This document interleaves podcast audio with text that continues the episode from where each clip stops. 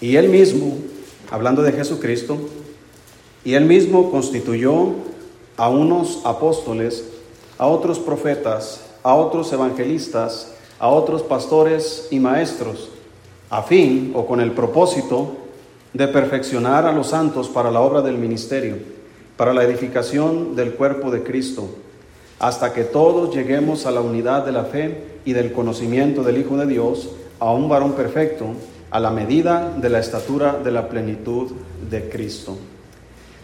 Para que ya no seamos niños fluctuantes, llevados por doquiera de todo viento de doctrina, por estratagema de hombres que para engañar emplean con astucia las artimañas del error, sino que siguiendo la verdad en amor, crezcamos en todo en aquel que es la cabeza, esto es Cristo, de quien todo el cuerpo, bien concertado y unido entre sí por todas las coyunturas que se ayudan mutuamente, según la actividad propia de cada miembro, recibe su crecimiento para ir edificándose en amor. Oremos, Dios, gracias por su palabra. Bendígala, Señor, por favor, que usted hable en nuestras vidas, usted conoce nuestras vidas y sabe lo que debemos y necesitamos escuchar. En el nombre de Jesucristo se lo pedimos. Amén.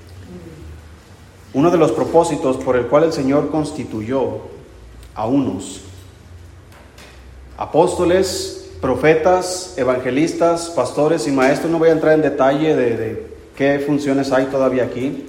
Lo que sí saben ustedes es que aquí hay un pastor y hay maestros.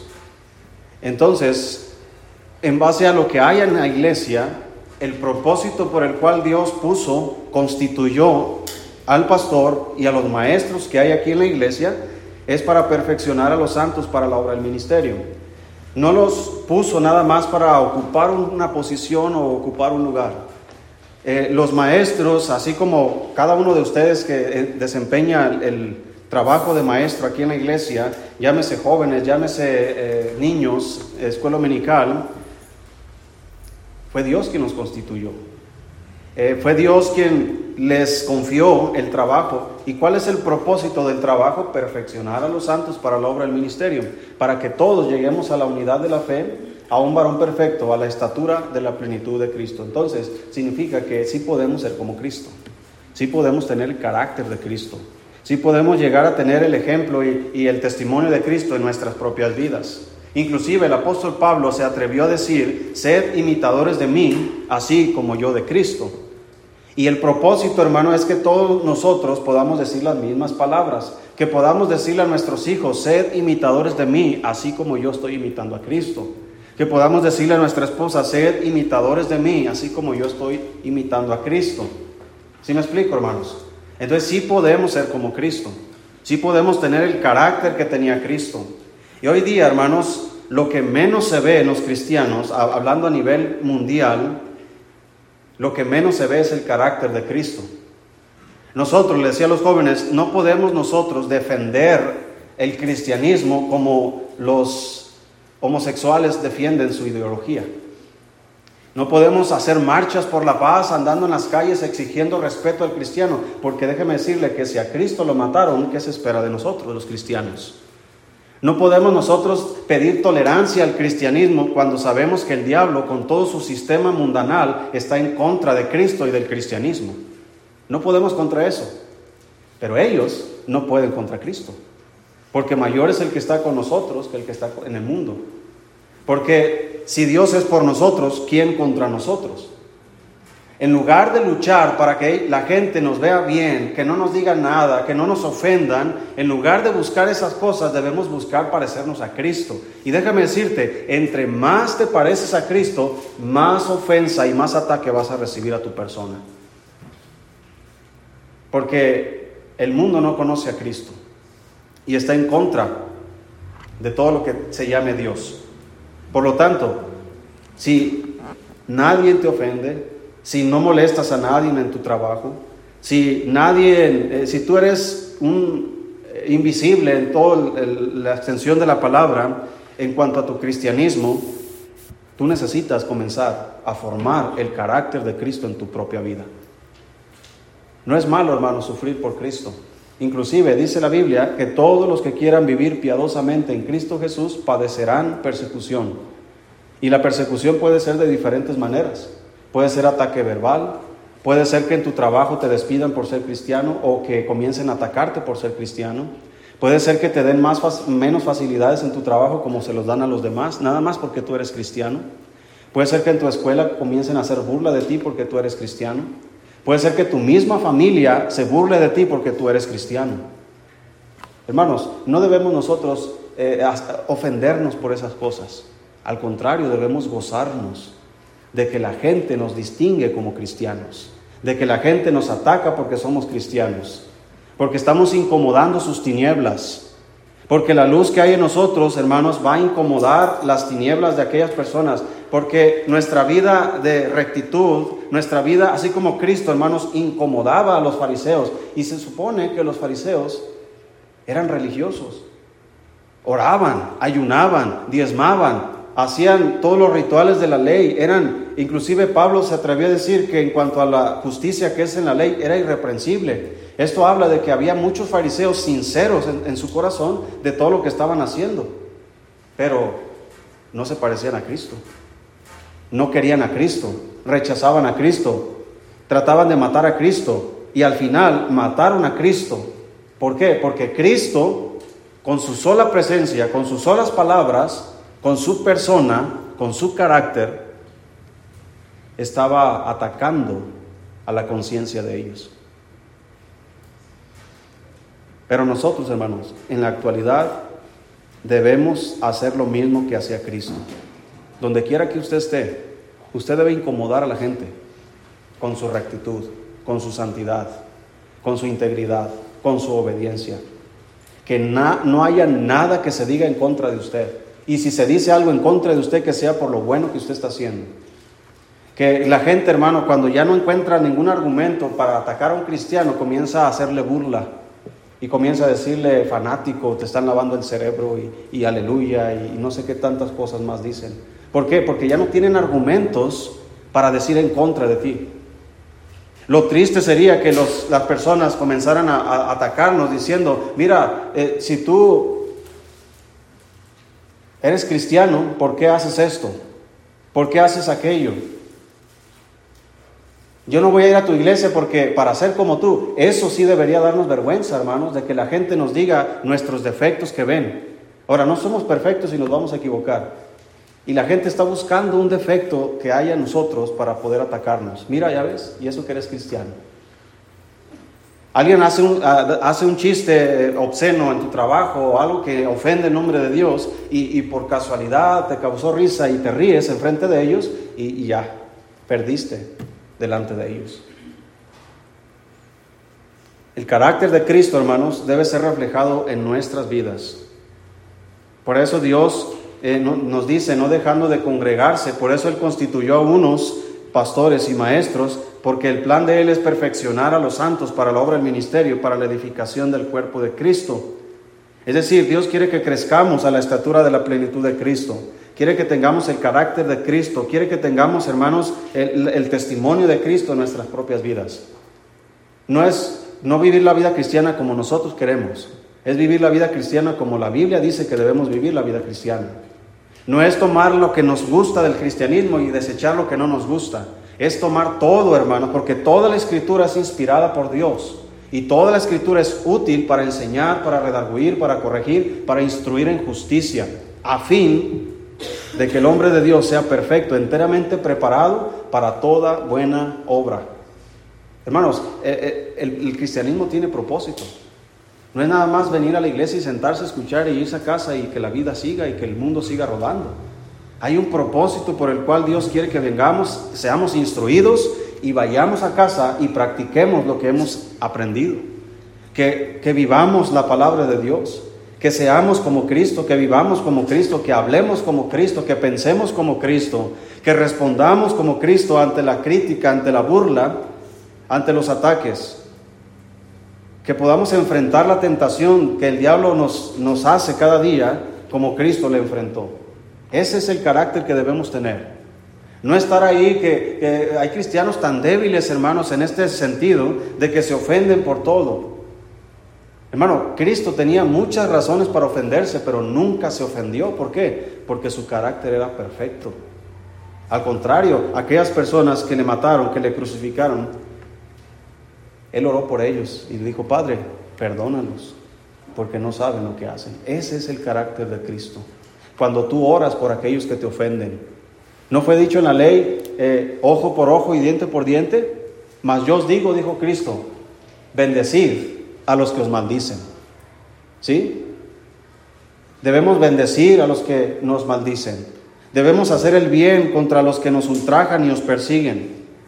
Ese es el carácter correcto, que si alguien te, pega en una mejilla, tú debes poner la otra mejilla. Que si alguien te obliga a ir con él una milla, tú debes ir dos millas con esa persona. Que si alguien te pide la, la túnica, tú debes darle también la capa. Tú debes estar dispuesto a ir más allá, porque Cristo estuvo dispuesto a ir más allá. Entonces, el carácter de Cristo, hermanos, solamente se puede formar a través de la enseñanza de la palabra de Dios. Tú te expones a la palabra de Dios en la enseñanza, en la predicación, escuela dominical, en tu lectura bíblica diaria, tú te expones a la transformación, te expones a ser como Cristo.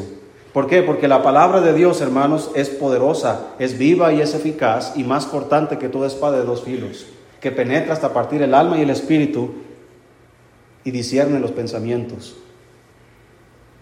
Y todo eso, hermano, es nada más por estar expuesto a la palabra de Dios. Aléjate de la palabra de Dios, aléjate de la iglesia, aléjate de todo lo que te instruye en los caminos del Señor y en lugar de parecerte más a Cristo, te vas a parecer más. Si podríamos decir al anticristo, más como el mundo. Hay cristianos, hermanos, que no pueden soportar y está profetizado que en los postreros días no sufrirán la sana doctrina. Esa palabra significa que no van a aguantar la sana doctrina. ¿Qué es la sana doctrina? Bueno, hay que vivir como Cristo. Esa es la sana doctrina. Pero qué, pesado tener que ser... debemos ser, ¿cómo se dice la palabra que usan? Tolerantes. ¿Verdad? Cristianos en las redes sociales diciéndole a otros cristianos que deben ser tolerantes con aquellas personas que creen diferente. No, la Biblia dice que debemos contender ardientemente por la fe que fue dada una vez a los santos. La Biblia dice que nosotros no debemos escuchar filosofías, huecas sutilezas, que no debemos estar, hermanos, escuchando aquello que nos desvía de la sana doctrina. Pablo le dijo a Tito, tú, pero tú predica lo que está de acuerdo con la sana doctrina. Si no escuches eh, las filosofías, las vanas pláticas, eh, inclusive en cuanto a la ley en aquel tiempo. No, no te desvíes sobre los rudimentos del cristiano, sobre los fundamentos de la palabra de Dios. Debemos tomarlos y debemos, como dice Santiago, no ser oidores, sino hacedores de la palabra de Dios. Pero hay cristianos que, se ofenden, ¿verdad? Que, y, no se ofenden por sí mismos, se ofenden por otros, de por qué, por qué atacan a los homosexuales si ellos son buenas personas. Hermano, el homosexual es igual que el borracho, que el mentiroso. Es un pecado que Cualquiera. Y si no se arrepiente el homosexual, va a ir al infierno. Si no se arrepiente el borracho, va a ir al infierno. Si no se arrepiente eh, el mentiroso, va a ir al infierno igualmente. Aquí no hay pecados más grandes y más chicos. Pecado es pecado y la paga del pecado es muerte. Si se arrepiente el borracho, va a ser salvo y va a ser transformado a la imagen de Cristo. Si se arrepiente el homosexual, va a ser salvo y va a ser transformado a la imagen de Cristo. Es posible, hermanos. Pero nosotros no debemos, como muchos cristianos, bajar nuestros estándares, bajar nuestra, nuestras convicciones y tratar de quedar bien con todo el mundo. Pecado es pecado, llámese como se llame y sea la persona que sea. Pero si se arrepiente puede ser salvo. Entonces, no podemos nosotros tolerar o adaptarnos a este nuevo tiempo. El cristianismo de hoy día está tan diluido, hermano, que ahora cualquiera se llama cristiano. El cristianismo por nombre no cambia nada, pero por conducta, por carácter, transforma las situaciones, transforma naciones, transforma familias, pueblos enteros. Los cristianos que realmente viven su cristianismo, como en la primera iglesia en Jerusalén, que habían ido a todos los rincones de aquel entonces predicando el Evangelio, hermanos, trastornando, eso dijeron, que Pablo y, sus compañeros habían llegado hasta acá, hasta uno de los pueblos, y han trastornado el mundo entero. Hermano, trastornar es simplemente es voltear todo de cabeza. La gente, hermano, estaba acostumbrada a sus dioses, a sus religiones, a sus rituales, a sus sacrificios, y llega Pablo y llegan los predicadores, los misioneros, los apóstoles, los profetas, los evangelistas, los pastores y los maestros, llegan a los pueblos, edifican iglesias y trastornan la manera de vivir de un pueblo trastornan la forma de pensar, trastornan la forma de vivir, la forma de hablar, la forma de vestir. ¿Por qué? Porque ese es el poder del Evangelio. Transforma las vidas. Y, las, y los predicadores de aquel entonces, como Pablo cuando llegó a Antioquía, y estuvo todo un año predicando y enseñando a los hermanos, y se les llamó cristianos por primera vez en Antioquía. ¿Por qué? El nombre cristiano, hermanos, no, no fue discutido en la iglesia en Jerusalén. Ah, ¿cómo nos vamos a llamar? Inclusive ni siquiera le pusieron nombre a la iglesia, como nosotros tenemos, Iglesia Bautista Semilla Preciosa, Iglesia Bautista Torre Fuerte, Iglesia Bautista Montesión, Iglesia Bautista Fulana. ¿Sí me explico? Ellos no estaban con eso, ¿cómo nos vamos a llamar? Simplemente eran cristianos. Y se les llamó cristianos por primera vez en Antioquía, porque los hermanos de Antioquía hubo una transformación de un grupo de personas de esa ciudad que se asemejaba su forma de vivir a la forma de vivir de, de Jesucristo. Por eso les llamaron cristianos. Tal vez fue a modo de ofensa, pero realmente fue a modo de identificación. Estos son cristianos.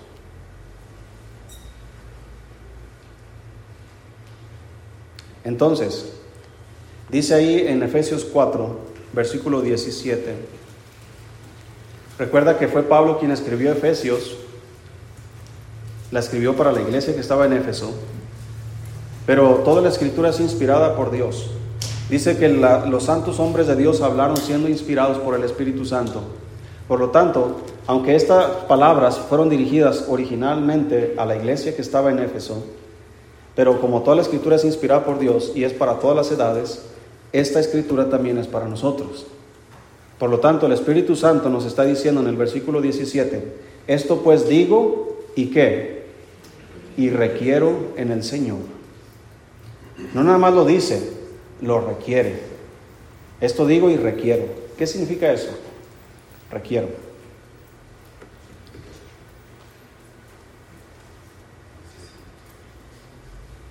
No es una opción. Tú no llegas a la tienda y pides y te vas. No, ¿qué requiere el, de la tienda? El pago. ¿Verdad? Requiere el pago. ¿Qué requieren los clientes ahí en la chatarrera? No llegan y, ah, aquí les traje aluminio, disfrútenlo.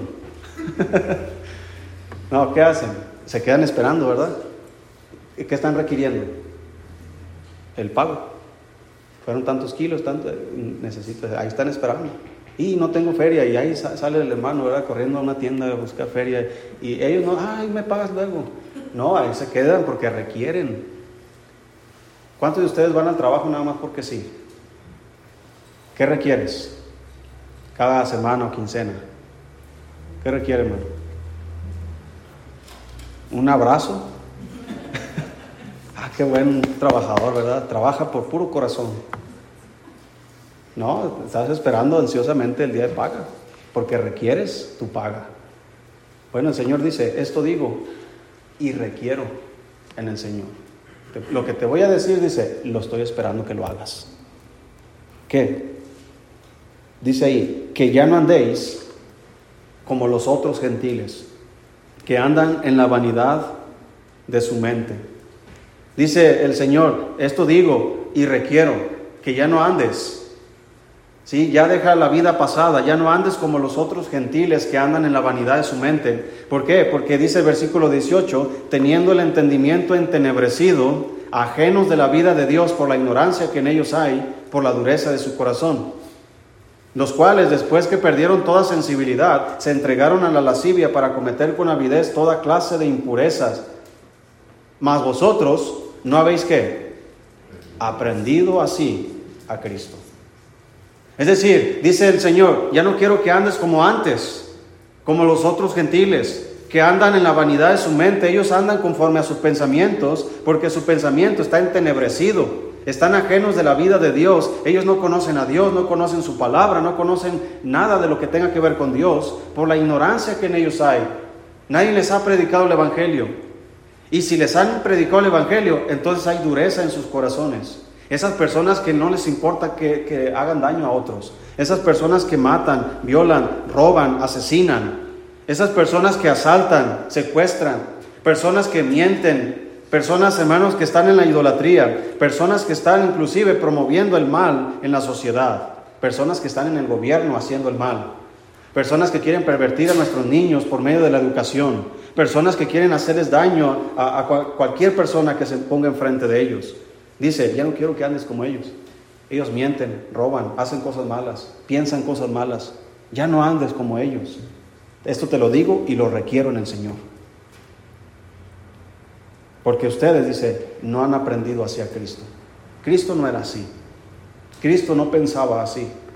Cristo no hablaba así como hablan en tu trabajo. Cristo no hacía las cosas que hacen en tu familia, tus familiares.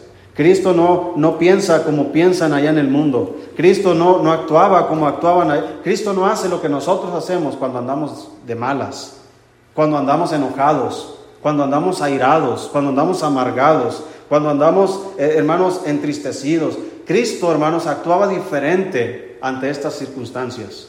Dice la Biblia, versículo 21, si en verdad le habéis oído y habéis sido por él que enseñados conforme a la verdad que está en Jesús. Por eso la enseñanza, hermanos, de la palabra de Dios es tan importante para que los santos sean transformados a la imagen de Cristo. Nosotros, dice, vosotros no habéis aprendido hacia Cristo. Yo sé que hay cristianos que apenas van empezando y por, por, la ignorancia, porque todavía no conocen, no han aprendido, viven todavía como, como vivían antes. Es normal, natural, que un recién convertido, que apenas es salvo, eh, todavía practique cosas que, que antes practicaba. Pero si realmente fue salvo esa persona, con el tiempo, hermanos, esa persona va a ir dejando esas cosas va a ir cambiando su vida. Porque el que comenzó en vosotros la buena obra la perfeccionará. Ese cristiano al paso de los años va a ser mejor cristiano.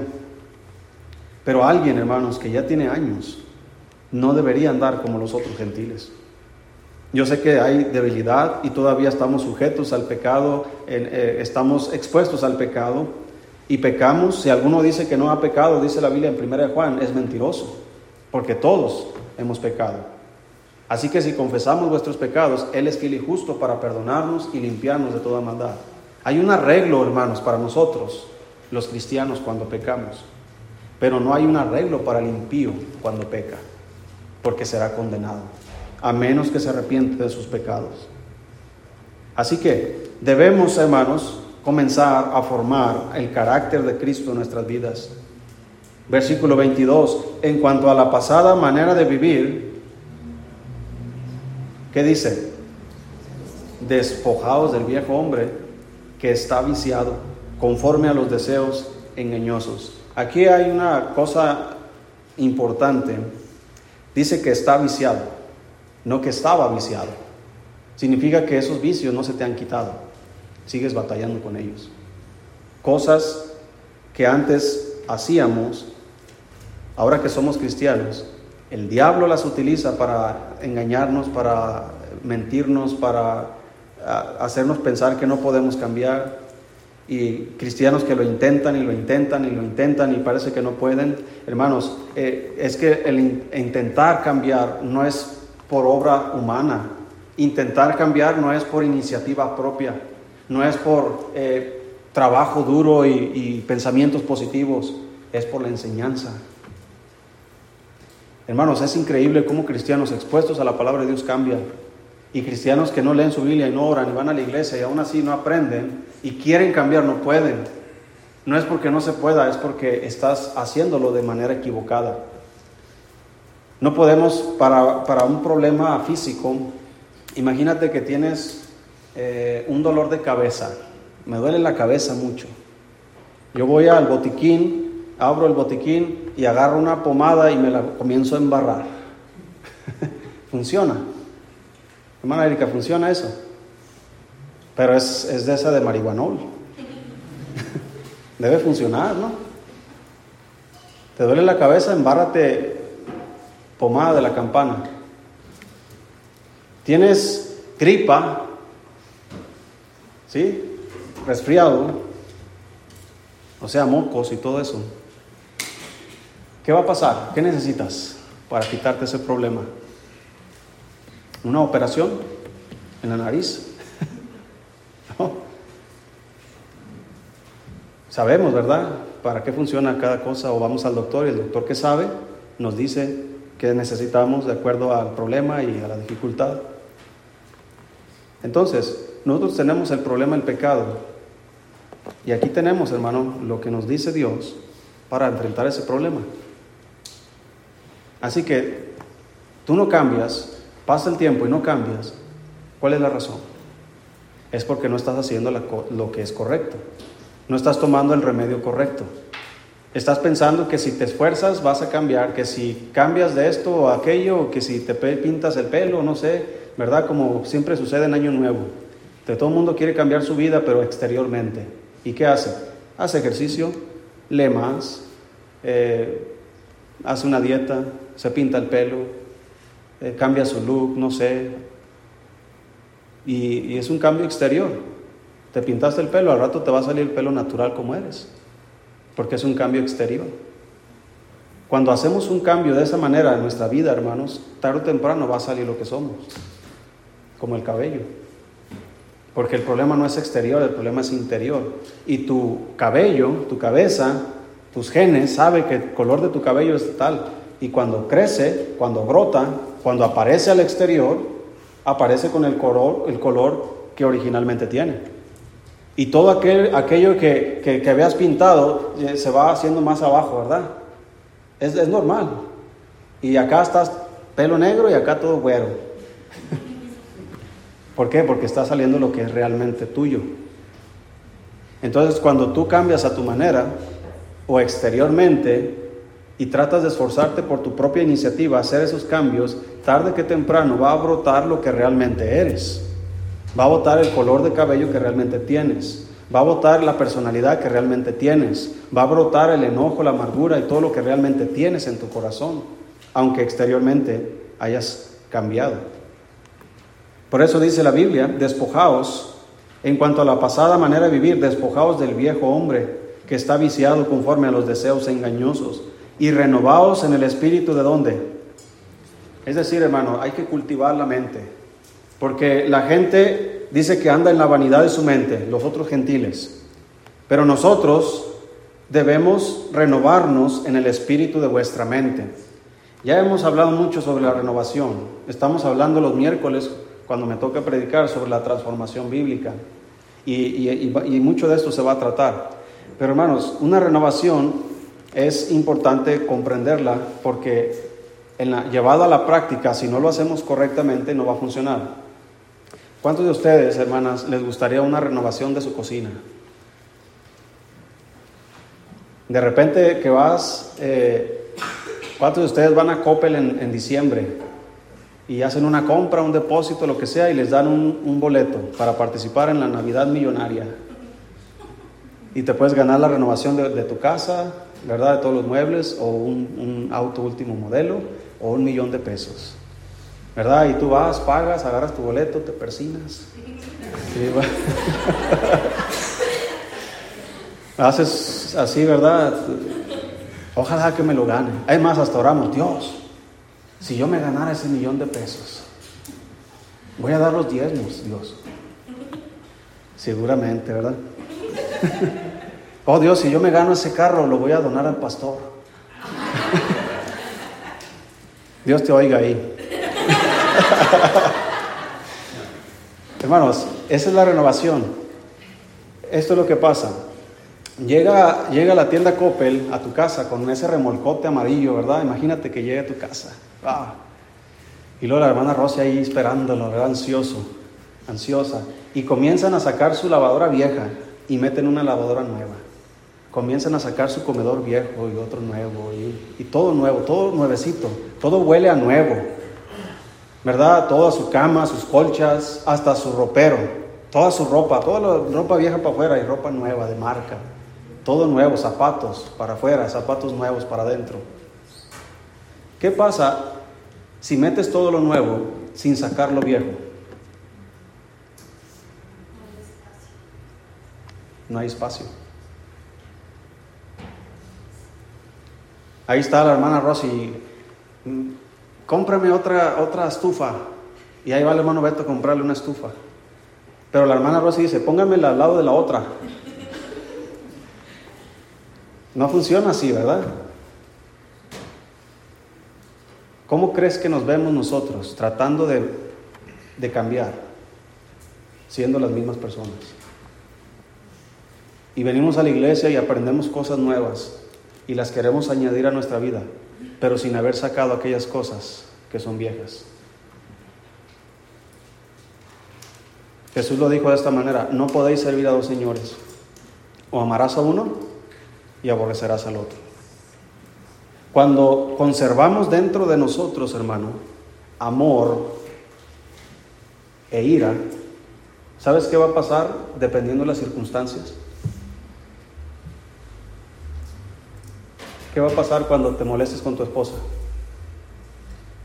Amor, beso y apapacho y abrazo y todo. ¿Qué pasa? ¿Qué brota? La ira. ¿Se han enojado con su esposa alguna vez o con su esposo? ¿No? Son unos ángeles de Dios. Su, esposo tiene alitas ahí, ¿verdad? De, de ángel. ¿Verdad que sí le han hecho enojar a su esposo? ¿O no? No le tenga miedo, no voltee a verle. Así de frente, dígame, ¿verdad? ¿Sí le ha molestado a su esposo alguna vez? Sí. Más que una vez. ¿Verdad que sí? ¿Qué brota en nosotros en ese momento? Ira. Por eso dice la Biblia, versículo 24, y vestidos del nuevo hombre, creado según Dios en la justicia y santidad de la verdad, por lo cual, desechando la mentira, esa es la renovación, vas a quitar la mentira, hablar verdad, vas a renovar tu vida con la verdad. Hablad verdad cada uno con su prójimo, porque somos miembros los unos de los otros. Airaos, pero ¿qué? Pero no pequéis, no se ponga el sol sobre vuestro enojo, no se vayan a la cama estando enojados porque discutieron por algún problema y allá van enojados y aquel va y se duerme en la sala y el otro va y se duerme allá en el cuarto y, y se hace un relajo. Ah, ah, gracias a Dios que no tengo sala. bueno, está incómoda, por eso mejor me aguanto. ¿Sí me explico, hermanos? Ese es el carácter de Cristo, de que Él siempre hablaba con la verdad. Él sí se, sí se airaba, hermanos, pero la ira tiene un límite, hermanos, donde está ya el pecado delante. Airaos, pero no pequéis. ¿Cuántos nos hemos enojado con nuestros hijos? Todos. Por algo, un berrinche, algo que hicieron o algo que no hicieron, que les pedimos que hicieran. Nos molestamos. Eso no es pecado, enojarse por eso.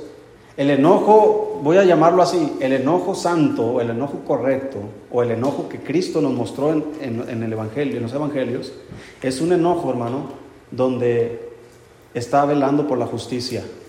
Es un enojo donde quiere cambiar y transformar la situación. Si usted no se molesta con sus hijos por nada y todo le aplaude, sea como sea que hagan sus hijos, usted le está mostrando a sus hijos que no hay límites. Nuestra cara, yo recuerdo bien la cara de mi madre. Cuando miraba cierta cara, yo sabía que debía detenerme.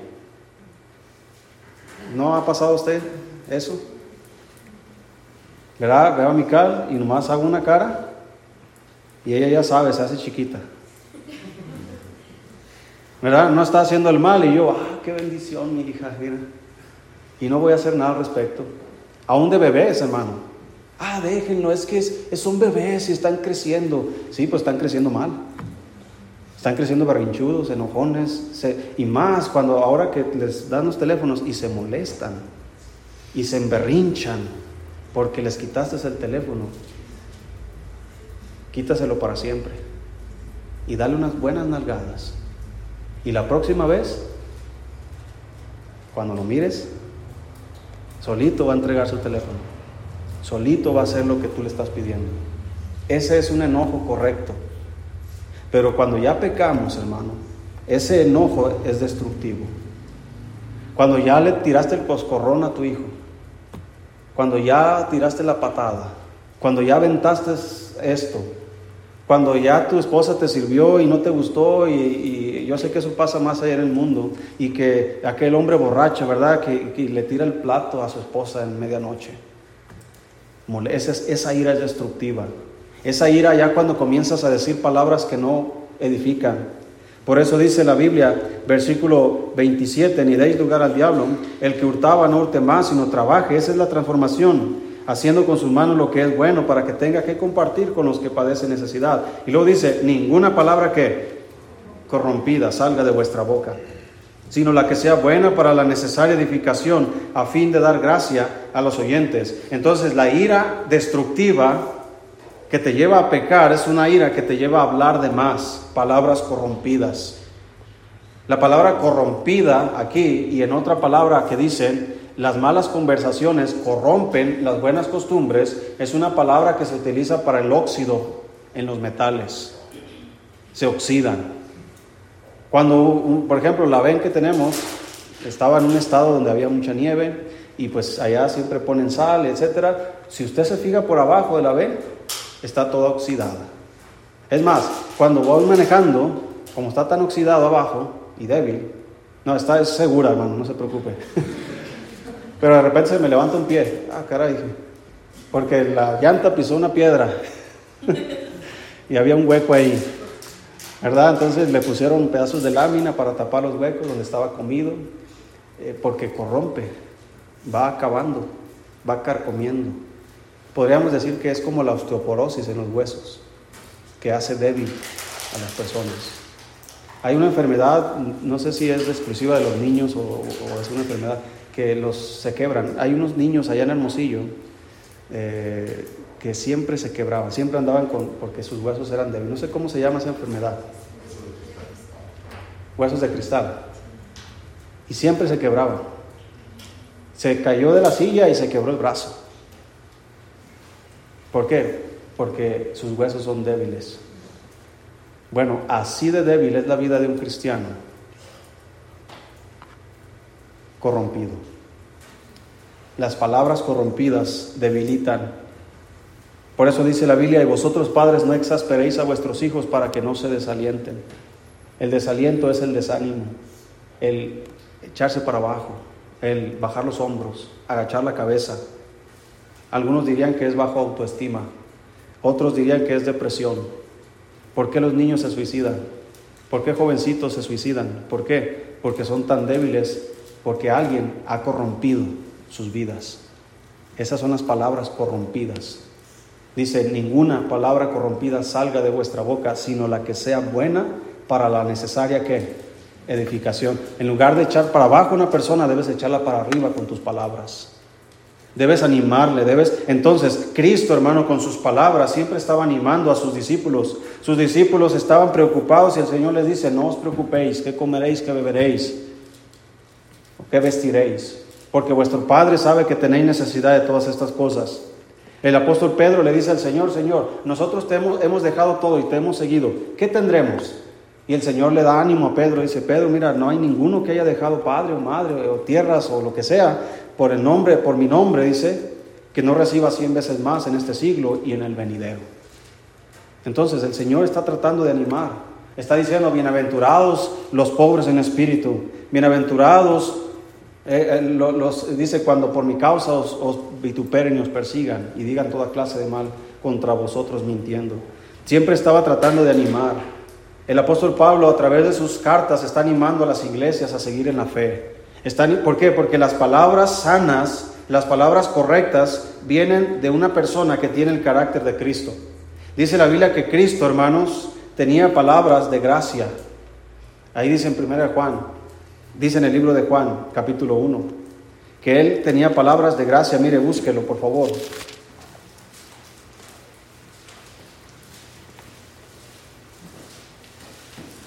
Dice Juan, capítulo 1, versículo 14. Y aquel verbo fue hecho carne y habitó entre nosotros. Y vimos su gloria, gloria como del unigénito del Padre, lleno de qué, hermanos? De gracia y de verdad. Juan dio testimonio de él y clamó diciendo, este es de quien yo decía, el que viene después de mí es antes de mí, porque era primero que yo. Porque de su plenitud tomamos todos y gracia sobre gracia.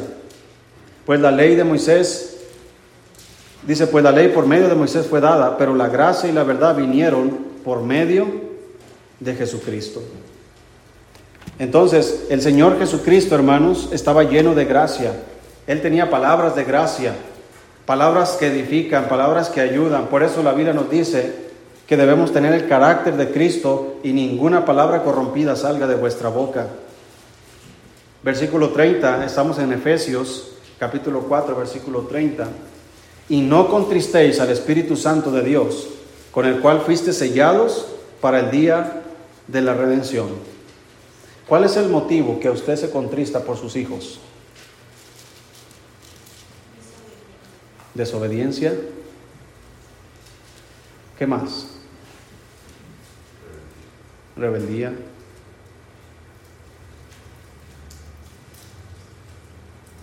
¿Verdad que no deseamos el mal para nuestros hijos? Pero sus acciones, obviamente dependiendo de la etapa de su vida, ¿no? Es el, la reacción que nosotros tenemos. No hay tanta preocupación para, para un padre de un bebé, de un niño de dos, tres años, que se comió la paleta antes de la sopa. Ahora no hay tanto problema.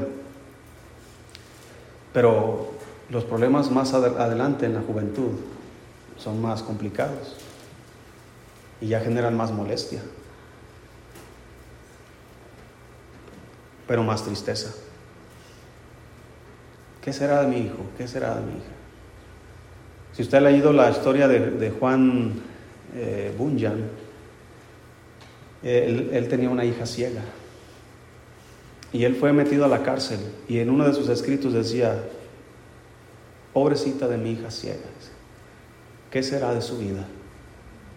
Su padre en la cárcel y su hija ciega. ¿Qué será de mi pobre hija? Preocupación y tristeza. El Espíritu Santo se contrista con nosotros, hermano, cuando no estamos haciendo estas cosas.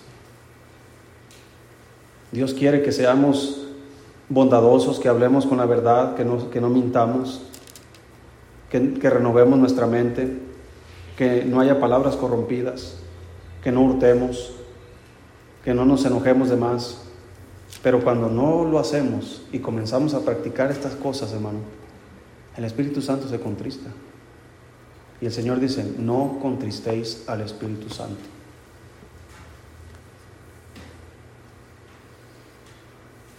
Y terminamos en el versículo 31, dice,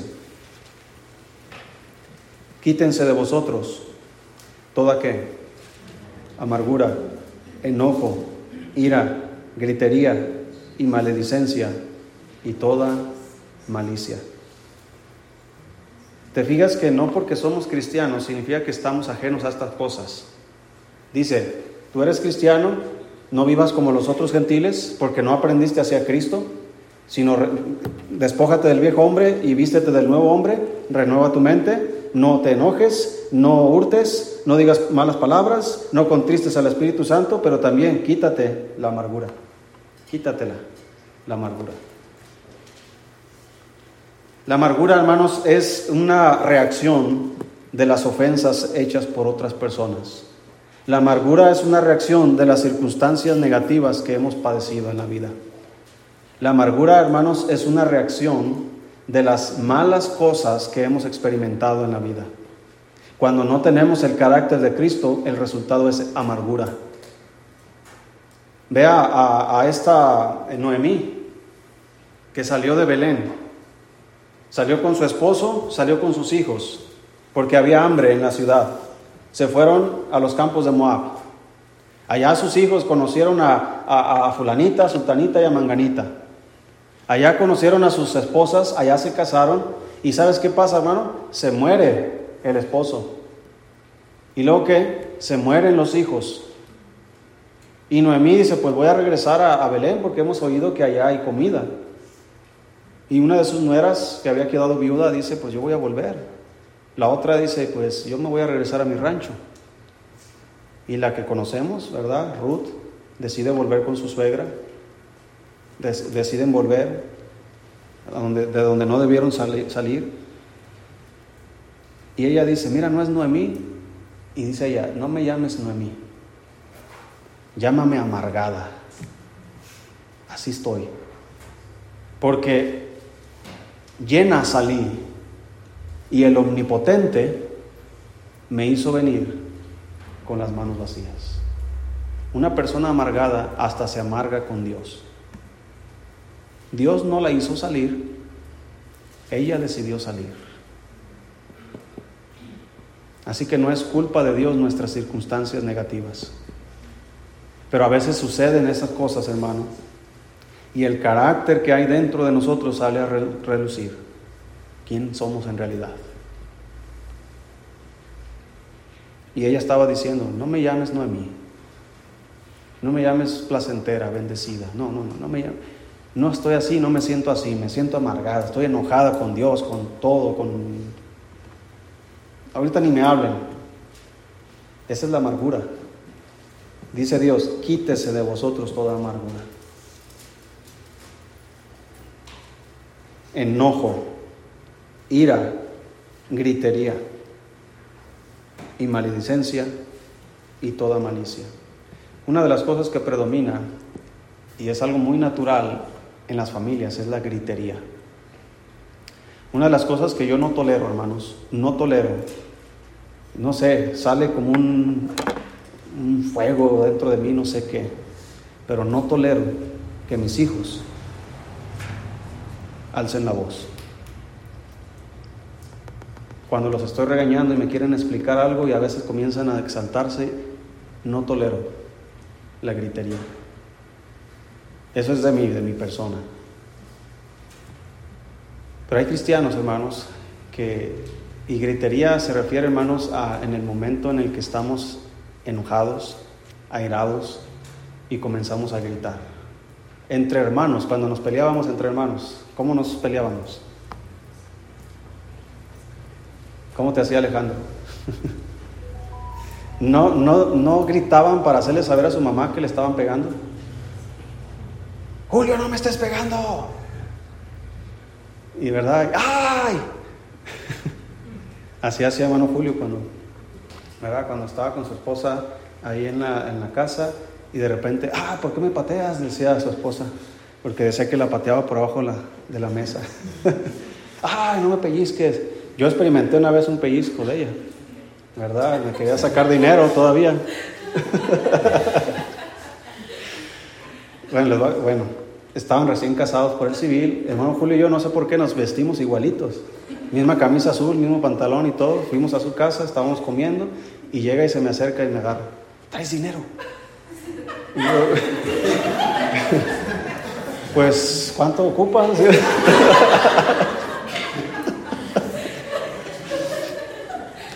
estaba buscando a su esposo, ¿verdad?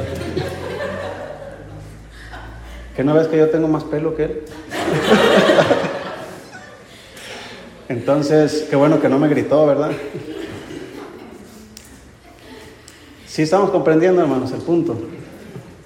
Cuando hay enojo, ira, ¿qué resulta? Gritería. ¿Verdad? Y, cuando estamos, yo, mi mamá, pobre mi mamá, ¿verdad? Siempre la estoy pero pues de modo, así me tocó vivir, ¿verdad?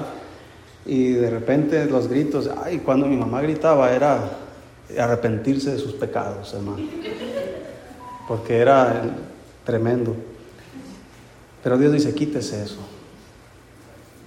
Hay una ola de pensamiento hoy día donde la educación a los niños es, los niños hay que, hay que hablarles bien, suavecito. Hijo, no le estés pegando al otro niño. ¿Sí me explico? Aquí venía antes una persona que cuando lo visitaba, la él andaba corriendo por todo y subiéndose a todo. Y yo, la él, por favor, bájate. Y me decía, no, no, hermano, dice, déjelo, déjelo. Los niños necesitan. Y yo pensaba dentro de mí, y cuando te quebre algo, ¿qué va a pasar? De repente que quebre algo y le va a decir, no, hermano, déjelo, déjelo así, ¿verdad? Que al cabo usted, usted le dio permiso a mi hijo. No, o sea, eh, los niños deben cuadrarse. Si mis hijos van a tu casa y quebran algo de tu casa, ¿qué va a pasar? Hermana Rosy, ¿qué, ¿qué, me va a decir? Oh, qué tremendo, qué bendición. no, si tus hijos van a mi casa y quebran algo, mi esposa les va a decir algo. Más si me quebran la cafetera. ¿Sí me explico, hermanos?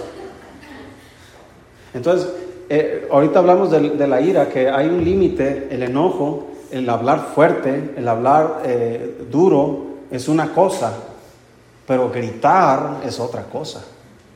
No debemos gritarle a los niños. Yo he sabido que los niños cuando les hablamos con gritos se bloquean. El niño no comprende.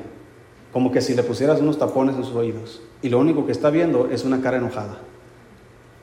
Y eso es malo. Por eso es una ira destructiva.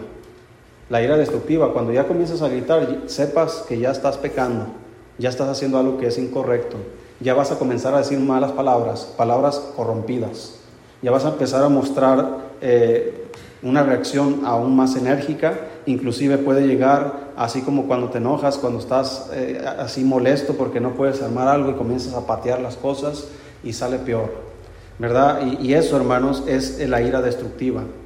Pero la ira correcta o el enojo correcto, como Cristo nos mostró en su palabra, es un enojo que va a corregir el pecado, es un enojo que va a corregir la maldad, que va a enfrentar la maldad, es un enojo que le va a, saber, le va a hacer saber a la otra persona que hay un límite hasta donde pueden llegar. Llámese su esposa, su esposo, sus hijos, sus vecinos, quien sea. Debe haber una, un, un correcto actuar como Cristo lo haría. Y por último dice en Efesios 5.1, Sé pues imitadores de Dios como que, como hijos amados. Sed pues imitadores de Dios como hijos amados. ¿Cuántos querían ser como sus padres cuando eran niños? ¿Verdad que sí? ¿Cuántos defendían a su padre como el mejor? Ay, mi papá le pega el tuyo. Mi papá le gana el tuyo. No, mi papá sabe más. Mi papá tiene una pistola. Ah, pues mi papá tiene, una, tiene dos pistolas. Era pura mentira, ¿verdad? Pero tú querías defender a tu papá. Mi papá esto, mi papá aquello. ¿Por qué? Porque te sentías amado por tu padre. Ahora dice Dios, sed imitadores de Dios como hijos amados. ¿Cuánto nos ama el Padre, hermanos? ¿Cuánto nos ama Dios? Dice, imítalo como hijos amados. Ese es el carácter de Cristo. Por eso Cristo le dijo a Felipe, Felipe, si me has visto a mí, has visto a quién. ¿Por qué? Porque estabas viviendo, imitando el carácter de Dios. Y ese es el llamado a nosotros, hermano, tener el carácter de Cristo. Sed santos en toda vuestra manera de vivir, porque escrito está, sed santos porque yo soy santo. Puestos de pie, hermanos, vamos a orar.